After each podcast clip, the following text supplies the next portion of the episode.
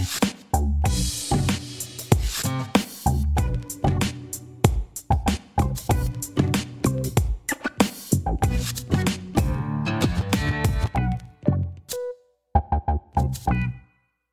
podcasts Ludomag. Bienvenue dans l'émission des podcasts de Ludomag. Nous sommes aujourd'hui avec Bruno Sola, toulousain et autodidacte assumé, entrepreneur dans l'âme et convaincu que la connaissance et la compétence peuvent changer la vie des individus et des entreprises, comme elle a changé la sienne. Et nous allons parler de Wake Up, le livre qu'il vient de publier. Bonjour Bruno Sola. Bonjour Eric. On rappelle, euh, Bruno Sola, que vous êtes entré sur le marché de la formation professionnelle et de l'éducation en 2007 avec l'ambition de les moderniser, de les sublimer. On va voir comment. Alors, former, digitaliser, moderniser sont les trois métiers de votre groupe business en France, mais aussi à l'étranger. Ai-je oublié quelque chose? Non, vous avez euh, bien résumé les choses. Alors, après avoir connu une période de décrochage scolaire euh, à l'adolescence, hein, on en reparlera, j'imagine, et fort de 15 années passées à moderniser ce paysage de la formation à la tête du groupe business, vous avez publié cette année Wake Up 10 propositions pour une éducation co-réalisée avec le psychopédagogue belge Bruno Humbeck. C'est ça qu'on dit, un mec, voilà. Alors, j'annonce tout de suite que nous n'aurons pas le temps d'évoquer toutes les dix propositions, bien entendu, mais euh, dans cet ouvrage, vous, vous plaidez pour une redéfinition des rapports élèves-parents-professeurs et vous soulignez la nécessité de mettre l'envie d'apprendre euh, et le sens et les besoins du marché du travail au cœur de notre système pédagogique. On va voir comment. Vous évoquez la nouvelle sociologie des élèves, hein, les fameux millénials, et vous formulez des propositions concrètes. Hein. Il ne s'agit pas de faire des constats, vous faites des propositions concrètes hein, qui sont vraiment bien placardées sur, sur deux pages pour accompagner la formation des enseignants, développer les programmes, de nouvelles disciplines, recourir à des outils pédagogiques innovants. C'est entre autres ça l'architecture de vos, l'architecture pardon, de vos propositions et de vos actions? Oui, tout à fait. En fait, la première question euh, que je m'étais posée, c'est euh, quel était l'objectif de, ce, projet, en fait? Mais si je l'ai fait, c'est parce que euh, je trouve que c'était une combinaison de choses, à la fois bon, une expérience que j'ai pu vivre moi dans le monde de la formation professionnelle, de la formation continue, et avec ces évolutions, la combinaison avec un monde qui est quand même en profonde mutation et les impacts du numérique sur tout, on va dire, aussi bien euh, les individus que, que, la société. Et puis euh, la conviction, en effet, vous l'avez rappelé, que, en tout cas moi, ça a été euh, quelque chose que j'ai vécu, mais que la connaissance et la compétence étaient profondément utiles à chaque individu, que de fait l'école était profondément une chance pour chacun et que on devait en effet donner beaucoup plus de moyens et redonner plus de moyens euh, euh, aux acteurs de l'école et notamment à nos professeurs, à nos écoles, pour qu'ils puissent refaire le plus beau métier du monde. On l'a évoqué un, peu en, coulisses. Euh, donc voilà, c'est vrai que j'avoue que j'ai un peu peur aujourd'hui qu'on oublie euh, d'engager de, une profonde évolution de ces sujets-là, et c'est pour ça que je me suis mis à travailler avec notamment Bruno Hambic, qui m'a aussi beaucoup aidé sur euh, des aspects plus pédagogiques, parce que j'ai une connaissance assez euh, bonne, je pense, du monde de la formation professionnelle, mais pour le coup, sur l'éducation, je pense qu'il était nécessaire d'avoir plus d'éléments. Alors j'ai une question sur le pourquoi de cet ouvrage, hein, puisque alors vous n'êtes pas le premier à faire, les constats hein, et, les, propositions, hein, parce que régulièrement j'interroge des, experts, des syndicalistes, des enseignants, des chercheurs ou des cabinets conseils qui ont sorti euh, des ouvrages sur le numérique et l'éducation. Alors pourquoi en effet avoir voulu écrire ce fascicule, ce, ce recueil, puisqu'en fait c'est à la fois un fascicule, c'est pratique, il y a un recueil de propositions, un pamphlet parfois, parce que des fois il y a quand même une espèce d'aspect militant dans ce que vous proposez, qui fait une centaine de pages. Euh, c'est une, synthèse de votre expérience personnelle, des, des, idées glanées ici et là, parce que bon, euh, il y a quand même des chantiers qu'on a, déjà vus à droite et à gauche, ou une volonté d'interpeller les politiques c'est un peu tout ça, je dirais. Euh, c'est un peu tout ça. Dans l'idée de départ, c'est que moi j'ai vu, si vous voulez, mon groupe devenir un acteur de la modernisation de l'appareil de formation. J'ai vu beaucoup de résistance il y a un peu plus de dix ans sur les sujets.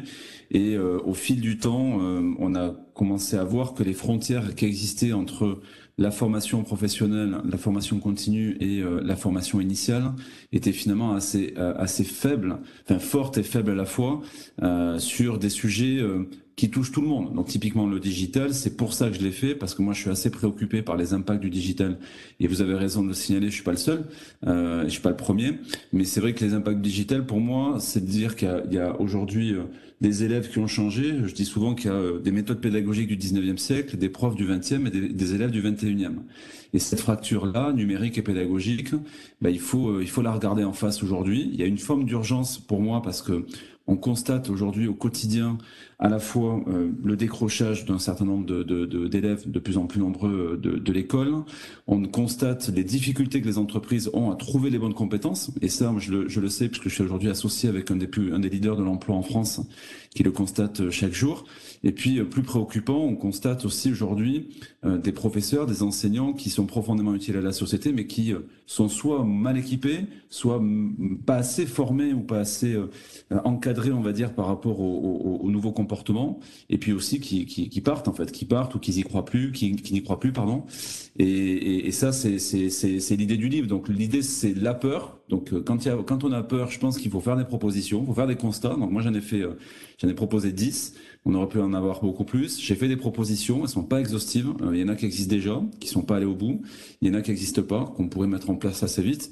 Et puis après, le dernier point, c'est l'espoir, parce que moi, je crois aujourd'hui que la combinaison à la fois, évidemment, de la pandémie, euh, qui a, je, vous le disais aussi, mis en lumière euh, euh toutes nos fragilités, euh, mais aussi qui a accéléré des processus qui paraissaient très longs, euh, c'est probablement une opportunité pour nous.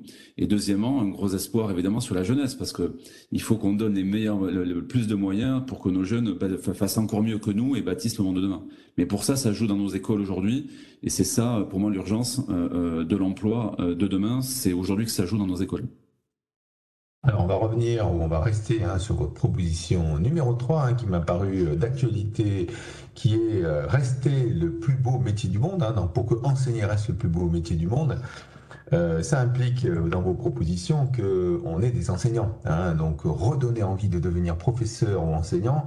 Et on, on voit hein, que c'est pas chose simple, hein, puisque pas plus tard que cette année encore, ben, on a appris qu'il y avait 2000 postes d'enseignants qui, allaient manquer à la rentrée, que le ministère a du mal à recruter des enseignants en mathématiques et que en fait la, que la, la, la, profession, vous le disiez aussi, euh, tend à, être euh, compliquée hein, à gérer pour les enseignants et de moins en moins attractive. Alors, est-ce que c'est des histoires de salaire? Est-ce que c'est des histoires d'intérêt pour le métier? Alors, vous, vous faites des propositions pour que ça reste le plus beau métier du monde, puisque, effectivement, ça a un peu sauvé votre vie, entre guillemets, hein, ce, que, ce que vous disiez au préalable. Oui, bon, en fait, cette proposition-là, elle a démarré, et, le livre avec d'ailleurs, par une enquête d'opinion avec Ipsos que, que j'ai fait, euh, et aussi la rencontre avec euh, un, peu moins de 1000 enseignants euh, un peu partout en France. Euh, finalement, le constat que moi que j'ai pu faire, euh, c'est que globalement, on a tous euh, euh, un avis plutôt favorable, je dirais, de manière générale, sur le sens de l'école, sur à quoi ça sert d'aller à l'école, sur le rôle d'accès à la connaissance et à la compétence que, que jouent nos, nos, enseignants. Et en même temps, quand on discute avec eux, on s'aperçoit que c'est des gens qui aiment profondément leur métier, c'est des gens qui euh, ont investi beaucoup de temps euh, euh, dans, dans, dans, leur formation et finalement qui sont aujourd'hui face à une évolution profonde. Je vais vous donner deux, trois exemples, mais quand on parle du digital, par exemple, euh, et on a connu ça, nous, sur le monde de la formation professionnelle. Euh, les raccourcis sont vite faits en disant, par exemple, que nos professeurs n'utilisent pas de digital. Euh, et en fait, le sujet, pour moi, il est multifactoriel. C'est-à-dire qu'aujourd'hui, quand on dit que les élèves ont changé, que le monde a évolué, que moi je rencontre un professeur de fac qui me dit Bruno, le, monde a changé parce qu'avant j'avais 100 élèves face à moi, aujourd'hui j'ai 100 PC qui contrôlent euh, systématiquement ce que je dis en temps et en heure. Quelle, quelle doit être mon approche pédagogique? Bon, c'est un exemple très concret que je donne, mais ça on le vit au quotidien. Euh, euh, et euh, mon sujet, moi, c'est de dire il faut repenser les moyens de la formation de nos professeurs il faut les équiper en matière de pédagogie. Il faut, euh, je parle souvent de révolution pédagogique ou d'évolution pédagogique, parce qu'on parle souvent de révolution numérique. Le numérique est un moyen au service d'une ambition pédagogique. Comment installer le numérique dans l'hybridation, par, exemple, de nos approches euh, euh pédagogiques? Comment doter nos professeurs de, de, de, moyens qui leur permettent finalement de donner envie et de donner du sens. Typiquement, j'évoque la proposition de repenser nos salles de classe parce que j'ai eu l'occasion de retourner dans mes écoles 20 ans ou 25 ans après. Et même si la nostalgie est toujours là de voir que rien n'a changé, on peut s'interroger sur le fait que pourquoi rien n'a changé ou pas grand-chose a changé, en tout cas en matière de, de, de, de disposition de salles, en matière de, de moyens pédagogiques. Donc, Concrètement, aujourd'hui, si on veut miser sur euh, nos enseignants, il faut leur donner des moyens. Donc moi, je milite concrètement pour repenser des plans de formation. D'abord, les plans de formation à l'intégration, parce que euh, on, ne, on, ne, peut plus former nos jeunes profs aujourd'hui comme hier. Donc j'invite guillemets à repenser euh, tout le dispositif pédagogique euh, à ce niveau-là. Et puis sur cette formation continue, euh, parce que moi j'ai rencontré des professeurs qui m'ont confié ne pas avoir reçu d'accompagnement, de formation, d'outils ou les deux depuis plus de 10 ans, plus de 15 ans. Et ça, c'est pas normal entre guillemets parce que le monde bouge tellement vite, que les pratiques évoluent, que les, les, modes de consommation, les modes d'apprentissage, notamment des modes de de comportement aussi de nos apprenants ont évolué. Et ça euh, il y a besoin d'une de, on va dire euh, d'agir sur ce sujet-là. Et puis dernier point la valorisation. Bon c'est d'actualité politique. Moi je fais pas de politique donc je rentre pas vraiment là-dedans. Mais mais évidemment quand on voit la responsabilité qui pèse sur les épaules de nos de nos enseignants et de, de nos profs ben, il faut repenser ça parce que évidemment il n'y a pas que l'argent dans la vie et je pense que d'ailleurs ils nous l'ont prouvé nos profs aujourd'hui parce que si c'était ça ils seraient tous partis mais euh, tout compte aussi. Voilà, donc il faut donner des signaux qui mettent en lumière, y compris pour les parents, y compris pour, nos élèves, que l'école est une chance, que nos professeurs ont un rôle à jouer majeur là-dedans. Il faut qu'il y ait une remise en question aussi de nos professeurs. Moi, je l'ai vécu avec les, formateurs qui, à l'époque, euh, étaient assez sceptiques à l'idée de se former, de repenser leur pratique pédagogique, de se rééquiper d'outils, et en même temps qui aujourd'hui euh, sont encore plus heureux de faire leur métier. Donc c'est un peu ça l'idée. Alors, dans, parmi vos propositions, il y a, des choses qu'on connaît, effectivement, recruter des enseignants, euh, les former plus, leur donner du matériel, donc ça, il n'y a pas de problème. Mais moi, j'ai retenu des choses un peu, euh, entre guillemets, innovantes, hein, ou qui, qui sortent un peu des sentiers battus. Vous parlez de recruter, former des enseignants, adapter la nouvelle génération d'élèves. Donc ça, j'aimerais bien voir un peu euh, de quoi il s'agit. Vous voulez développer les soft skills des enseignants. Donc ça, c'est cool parce que en fait, c'est des notions qu'on utilise souvent dans le monde de l'entreprise. Et là, vous, vous semblez vouloir l'adapter au monde de l'éducation. Euh, il y a aussi donc le, sortir des salles de classe et learning by doing. Hein, c'est des choses que, que, que souvent on, on, on, approprie à la pédagogie pour les élèves. Et là, vous souhaitez plus ou moins le proposer pour les enseignants? Oui, en fait, il y, a plusieurs. Euh, je vais reprendre deux, sujets que vous évoquez les soft skills et, euh, et le learning by doing, ou voire même euh, la présence dans l'entreprise. On, on, nous parle toujours aujourd'hui de la déconnexion qui existe entre l'école et l'entreprise. Et je pense qu'aujourd'hui, il ne faut pas du tout opposer les deux. Il faut tout faire pour trouver le moyen de rapprocher les deux. Donc comment? Ben, C'est vrai qu'aujourd'hui, moi j'ai des professeurs qui m'ont dit, mais on, a, on, est, on se sent déconnecté euh, de ce que recherche l'entreprise, de ce que, de, de, à partir du moment où les profs, euh, les profs jouent un rôle dans la, dans la préparation, la formation des individus, euh, et ce pendant plusieurs années, il faut qu'ils puissent voir ce qui attend les individus demain. Donc typiquement aujourd'hui, oui, je pense qu'on doit proposer à nos professeurs, eux aussi, de vivre l'entreprise, de découvrir l'entreprise, de voir ce qui attend leurs élèves demain dans le monde de l'entreprise, de rencontrer notamment des DRH, de rencontrer en tout cas des gens qui recrutent. Et typiquement, si on parle des DRH, on a aujourd'hui 44% euh, des recruteurs en France qui disent déclarer en priorité, euh, de recruter pardon, priorité sur les compétences comportementales. Et les compétences comportementales, qui sont euh, nombreuses, hein, l'OCDE en référence un peu plus d'une centaine, c'est ces compétences-là qui permettent à chaque individu de se grandir, d'être à l'aise, la confiance en soi par exemple, qui est utile. Donc c'est vrai qu'aujourd'hui, pour moi, les soft skills, elles n'ont pas de frontières. Nos élèves ont besoin de soft skills pour être préparés au monde du, du, du, du, travail, pour se sentir mieux aussi euh, dans, dans, le, dans, leur parcours scolaire et dans l'école, et, et, même sur le plan social, ça compte beaucoup. Et évidemment, nos professeurs, parce que nos professeurs, ils en ont besoin encore plus. Pourquoi? Parce que le monde euh, euh, et la France et nos classes sont multiculturelles, sont face, on va dire, à, à, des, des, des comportements, comportements humains pardon, très différents. Et donc, c'est un sacré défi pour chaque professeur de pouvoir s'adapter euh, ou en tout cas de maîtriser finalement les différentes compétences euh, comportementales des uns et des autres. Donc, je pense qu'il faut armer euh, nos professeurs par rapport à ça. Donc, les deux dimensions que j'évoque là, la proximité avec l'entreprise, elle doit pas être figée aux élèves, euh, elle doit aller plus loin évidemment avec les élèves et non pas uniquement sur les parcours d'échecs scolaires comme moi je l'ai vécu. Euh, et en même temps, euh, ça doit casser cette frontière avec les professeurs. Évidemment, les compétences comportementales en font partie aussi. Le learning by doing, je dis juste un mot là-dessus parce que je viens d'ouvrir moi des écoles numériques en France qui viennent notamment, des, en l'occurrence celle-ci des États-Unis, mais c'est des Français qui les ont montées là-bas. J'ai fait l'introduction de cette école-là euh, avec les nouveaux élèves il y a quelques jours. Euh, J'aurais posé la question ce qui les avait motivés et finalement ce qui les, euh, ce qui les motive au quotidien. Et vraiment, le, le sujet numéro un qui sort, c'est ce sentiment de passer euh, par la pratique permanente euh, et d'avoir des méthodes pédagogiques qui mettent la pratique au-dessus de tout. Euh, je dis souvent qu'on aime bien euh, apprendre le basket en prenant un panier et un ballon et en shootant dans le dans le panier.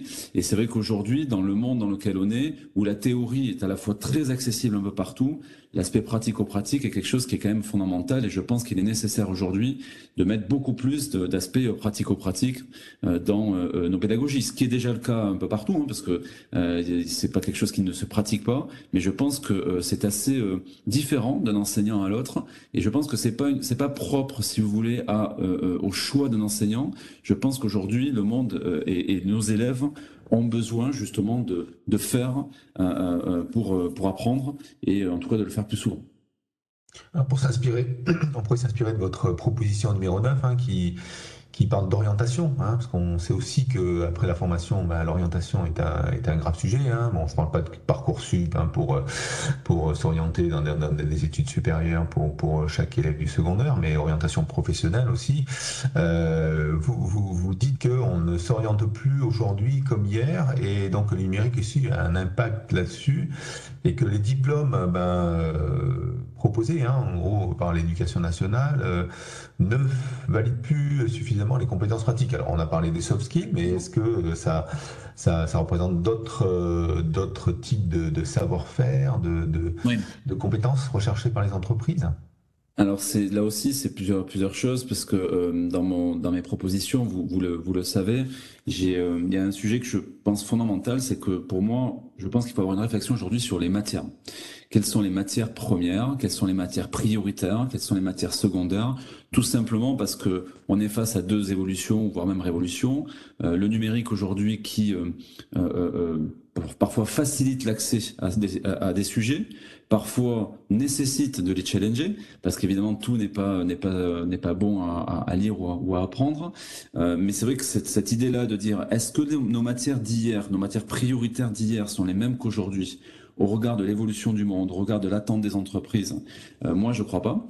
Euh, donc c'est aussi pour ça que je dis il y a deux grandes dimensions. C'est dans nos écoles aujourd'hui la nécessité de repenser quelles sont nos matières premières, quelles sont nos matières secondaires, quelles sont nos matières prioritaires sur des, sur des compétences dures, sur des compétences douces, par exemple, euh, de mettre ça en corrélation avec euh, évidemment le, le, monde de, de l'entreprise. Et l'orientation, pour moi, c'est le carrefour entre les deux.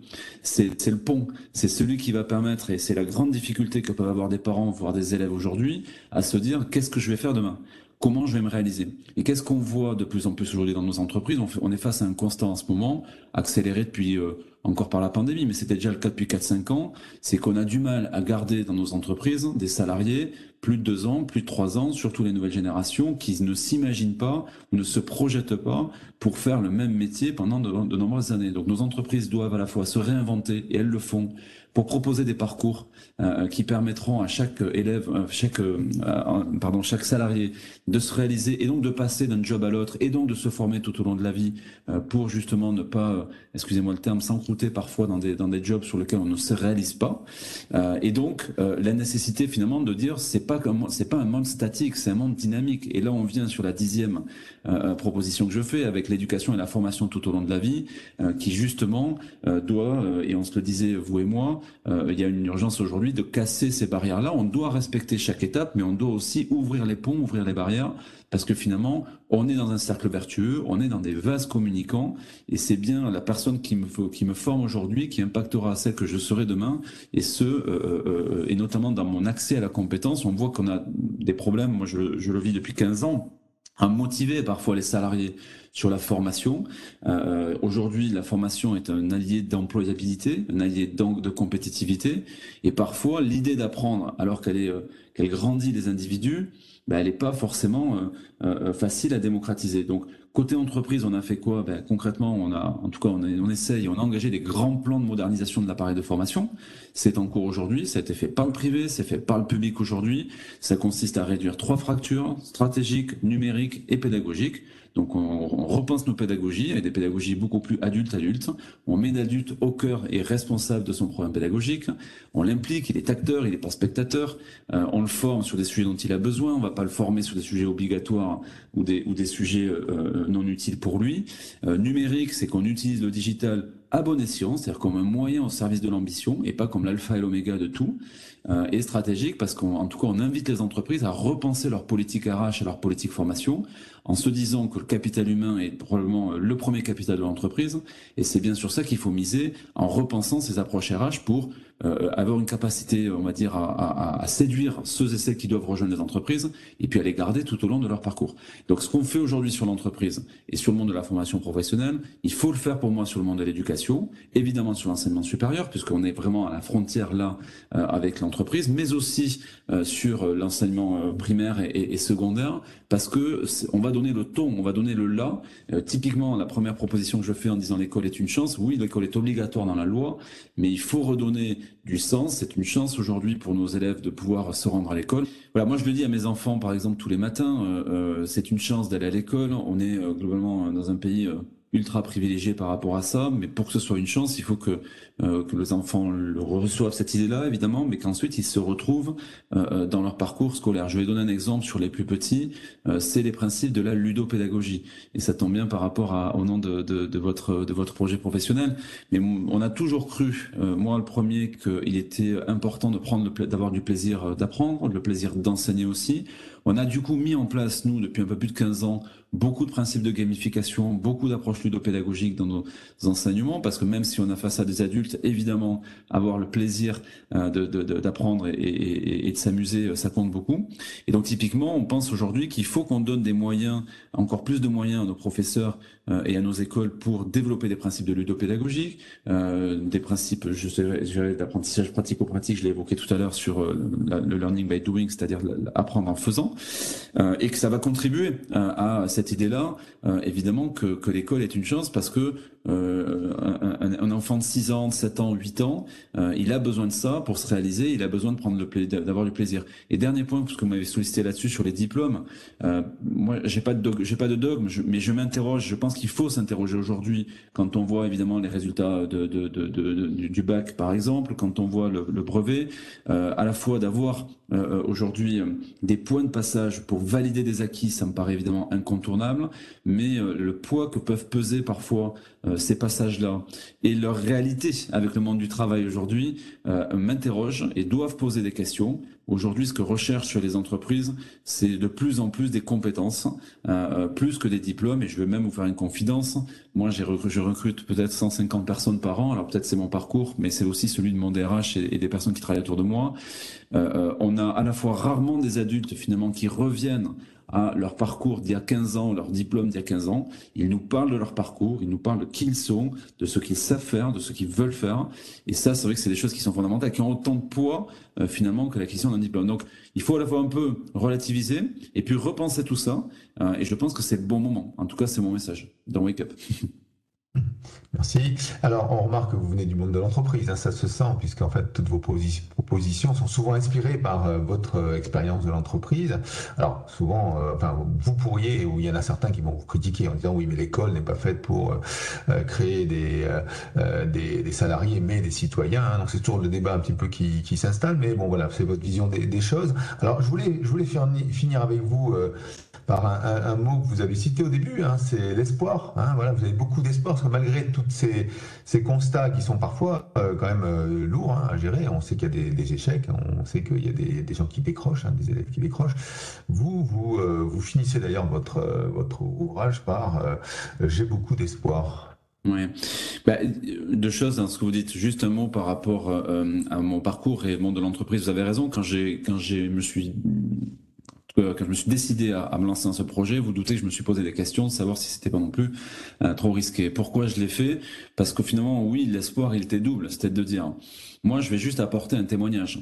Euh, je dis pas que j'ai raison. Euh, je pense qu'aujourd'hui, il faut casser un certain nombre de, de, de, de barrières qui peuvent, exister, qui, peuvent exister, comme celles que, que, vous avez évoquées.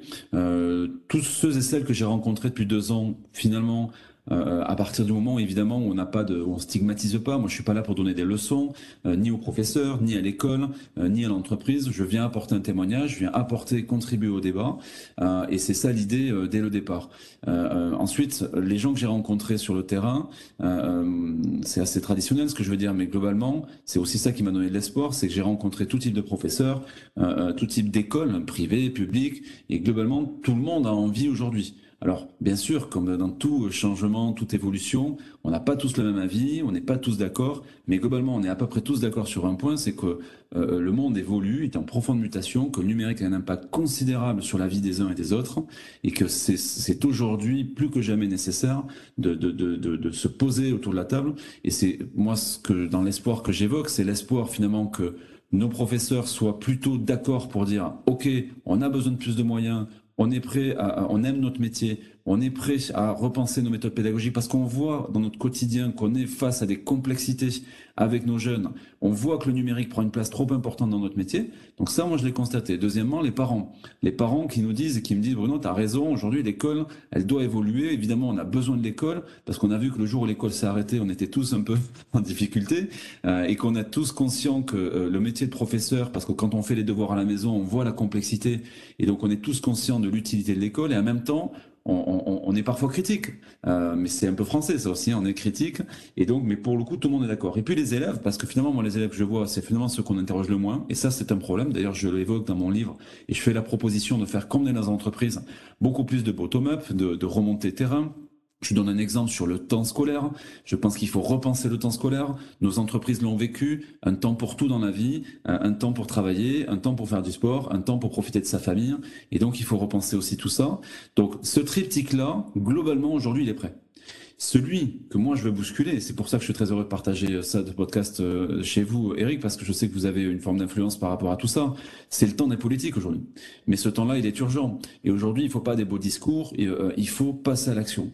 Il faut passer à l'action, il faut investir beaucoup. Je, je crois en tout cas, de manière apolitique, que le président de la République en place veut faire, en tout cas il l'a dit, de l'éducation la mère de toutes les batailles. Aujourd'hui, il faut passer à l'action. Derrière les grandes phrases comme ça, il faut passer à l'action parce que beaucoup de nos mots MAUX de la société sont liés à cela. Et aujourd'hui, l'espoir, c'est de dire on a une formidable opportunité parce que nos jeunes sont prêts, parce qu'on est tous prêts, parce que la pandémie, elle nous a mis face à, à, des complexités, parce qu'aujourd'hui, le monde géopolitique est fragile. Ben, c'est le moment, en fait. Mais, mais pour le coup, faut, on n'aura pas 50 000 autres opportunités. Si dans 5 ans, 6 ans, rien n'a changé, on aura un taux de chômage qui remontera et le fameux plein emploi recherché aujourd'hui, on l'aura pas et la, fracture sociale sera encore plus, encore plus forte et je vous parle même pas des démissions euh, de nos écoles et de nos professeurs. Donc c'est le moment, c'est pour ça que je l'ai fait avec les risques que ça comporte, avec un titre qui fait débat, parce que je vous le dis, on le voit en disant Bruno, wake up, ça démarre mal, tu parles anglais. Ben, je dis oui, mais parce que la réalité, c'est que Bon, d'abord, le titre me plaisait, pour être honnête. Euh, d'autre part, je pense qu'il faut pas de dogme non plus. On peut très bien être cocorico, dire qu'il faut mieux parler français, mieux écrire, mieux compter. Et en même temps, euh, on est dans un monde aujourd'hui qui a changé. Bon, voilà, donc il euh, n'y a pas de derrière wake up, c'est le seul mot en anglais. Je veux rassurer ceux et celles qui vont le, lire, enfin le seul, pas tout à fait, mais mais globalement c'est quelque chose de très très Frenchy, très cocorico. Et je pense que l'école, et je terminerai peut-être là-dessus, euh, euh, doit reprendre toute sa place. La France doit être fière de ses écoles, de son éducation et nos profs avec. Mais pour ça, faut qu'on faut, qu'on bouscule les choses. Et ceux qui doivent se réveiller, c'est nos dirigeants politiques et nous aider à repenser l'école demain. Et Don't Look Up, il y aura un autre titre titre aussi qui a fait, qui a fait mouche sur l'environnement.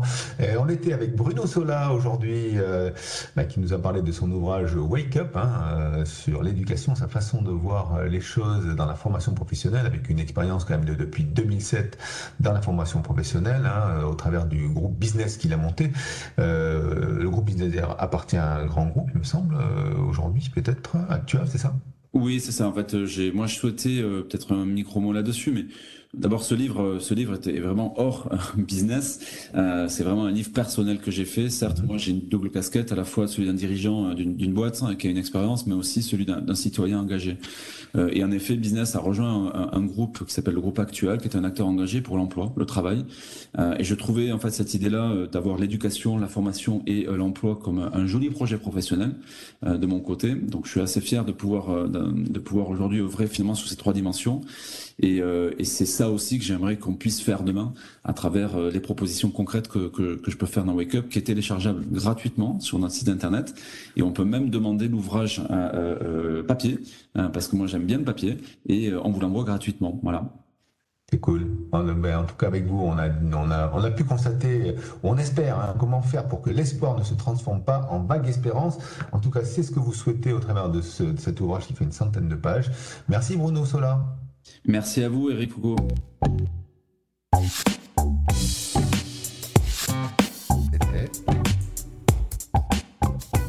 Les podcasts Ludomag.